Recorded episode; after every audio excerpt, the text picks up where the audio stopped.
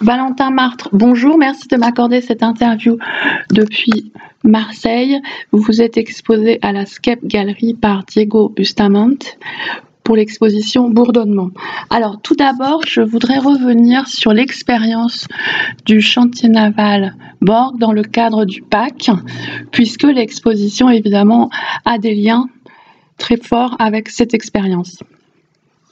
Euh, oui, euh, ben, bonjour déjà. Et euh, oui, donc la, résidence euh, au chantier naval que j'ai faite récemment, c'était une résidence sur un temps assez long. ça a commencé en février. Et, du coup, je passais quelques jours par semaine là-bas. C'était ma, première expérience de résidence. Donc, ben, ça m'a permis de, me, lier un peu au lieu et d'apprendre un peu à en faire ma place donc euh, il y a eu plusieurs moments, euh, les moments euh, un peu de, de, prise de marque et, pour me faire une place parmi l'équipe, qui est, quand même une petite équipe assez soudée et, qui travaille beaucoup. Donc il n'y a pas tout le temps un moment pour que pour que je, je, je les dérange, on va dire, ou, Mm. Donc c'est faire sa place et connaître un peu les moments. Donc ça m'a permis de pas mal développer euh, des facettes de mon travail euh, que je mettais pas beaucoup en avant parfois, comme euh, le dessin ou un peu de la recherche de forme sur SketchUp ou des logiciels informatiques en amont du travail physique au chantier avec le bois et les outils qui se trouvent là-bas. Euh, mais après, voilà, donc j'ai eu un travail un peu plus appliqué à partir de, formes préconstruites que j'ai ensuite assemblées et euh, qui m'ont permis quand même ensuite euh, de rajouter quelque part de intuitive là-dedans avec des, des, matériaux plus liquides que j'ai ajouté à tout ça. Sinon, j'ai beaucoup appris sur le domaine du chantier naval, le, vocabulaire, les techniques, l'esprit marin, tout ce qui est lié au bateau. Alors maintenant, pour venir au choix du titre, Bourdonnement, comment cela a été décidé? Alors bourdonnement, euh, ben, ce choix a été fait euh, autant avec Diego, euh, le, directeur de la galerie, Claude Albert, qui est sa collaboratrice. Mais on avait pensé à bourdonnement parce que ben, déjà il y a, des bourdons dans l'exposition, dans certaines pièces, des bourdons galvanisés.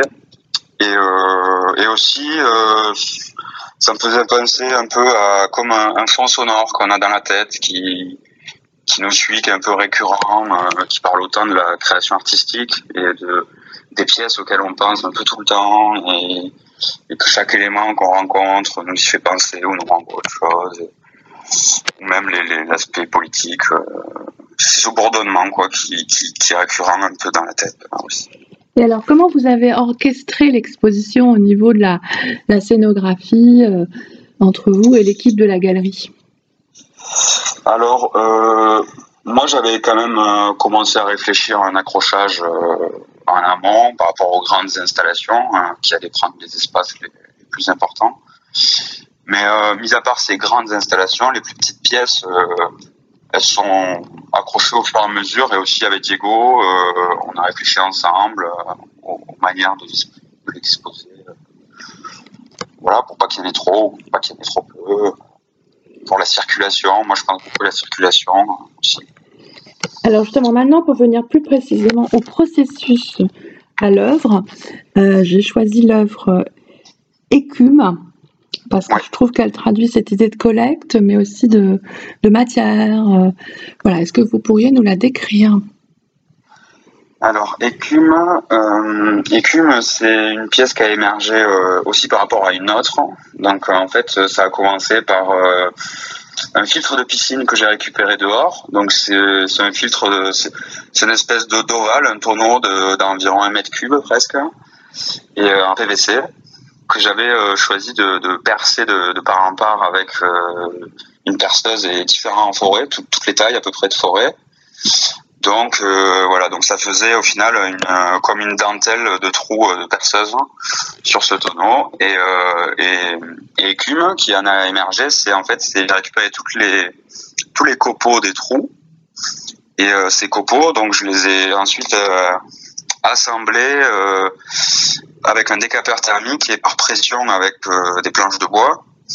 en fait, je l'ai fondé un peu et, partiellement et je l'ai compressé pour que tout s'assemble. Donc c'était un peu des particules qui se sont assemblées pour former euh, comme un, tissu semi-rigide. Voilà. Comme un tableau. Mm. Comme un tableau, du coup, bien sûr. C'est un format tableau, en fait. C'est mm. un rectangle. Et euh, maintenant, pour venir à l'installation écosystème, hein, qui aussi euh, résume peut-être assez bien euh, les parties pris de la démarche. Ouais, alors écosystème, bah, je suis parti d'un ordinateur qui, qui, est démonté, qui est, qui est désossé, où on enlève tous les caches. Donc, il est remonté ensuite au mur dans l'espace d'exposition. Euh, donc tout est éclaté, donc on voit vraiment tous les éléments de l'ordinateur à nu. Et euh, les câbles sont tirés un peu comme des racines ou des rhizomes euh, qui, qui, rampent sur les murs. Et ils sont coupés à différents endroits un peu primordial pour le fonctionnement de l'ordinateur. Et ils sont rattachés ensuite avec des éléments que j'ai galvanisés en cuivre et en or. Donc en gros, bah, il y, a, pas mal d'insectes et de végétaux. Et c'est euh, comme ça leur fait une, carapace métallique en fait.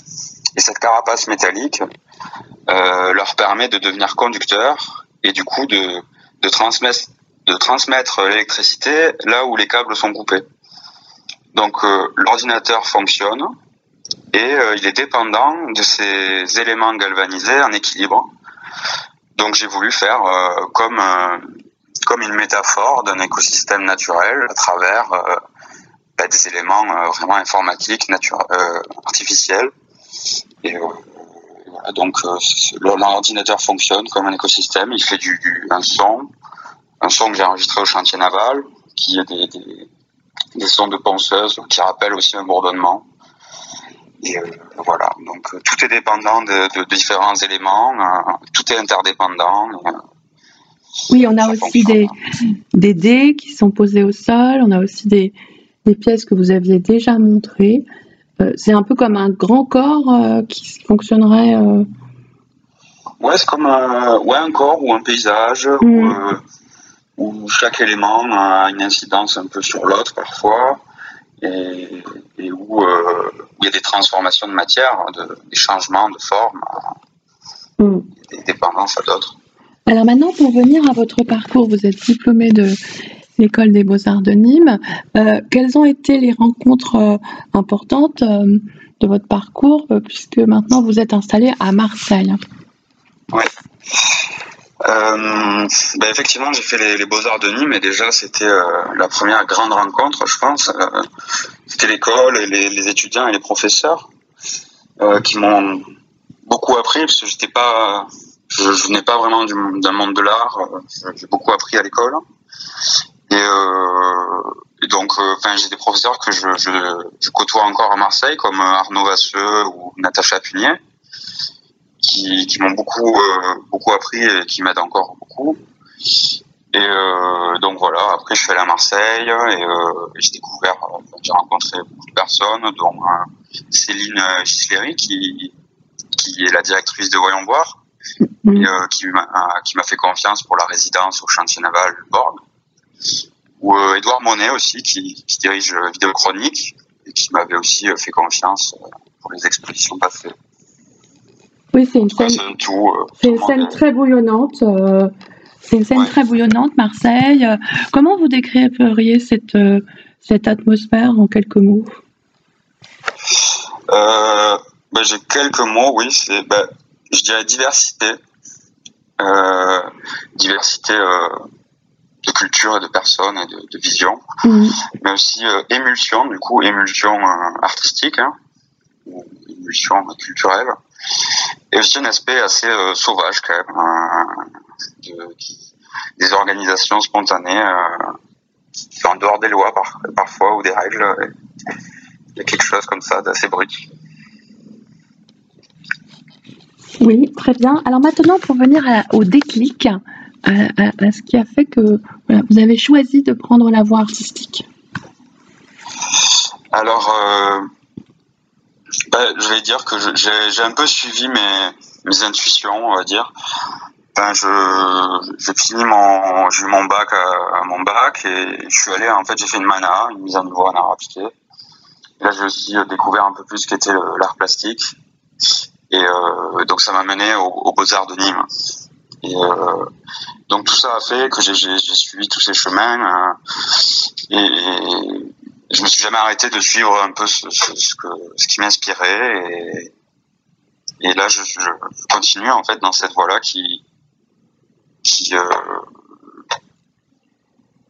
qui me satisfait énormément quoi et que, que je trouve très novatrice et inspirante et, Très bien. Bah, surtout à Marseille, hein, c'est en effet en permanence euh, un chantier permanent. Quoi. Il y a... Ouais, il y a tout le mm. temps des choses qui se passent. Quoi, et c'est, mm. des, envies, des envies de faire. Mm. Ouais, beaucoup d'envie de faire. Euh, aussi mon père, par exemple, qui est très bricoleur, qui m'a transmis ça. Euh, ma famille. Voilà, donc ce bricolage est toujours là. Ouais. Très bien, bah écoutez, merci beaucoup Valentin. Ben, merci à vous.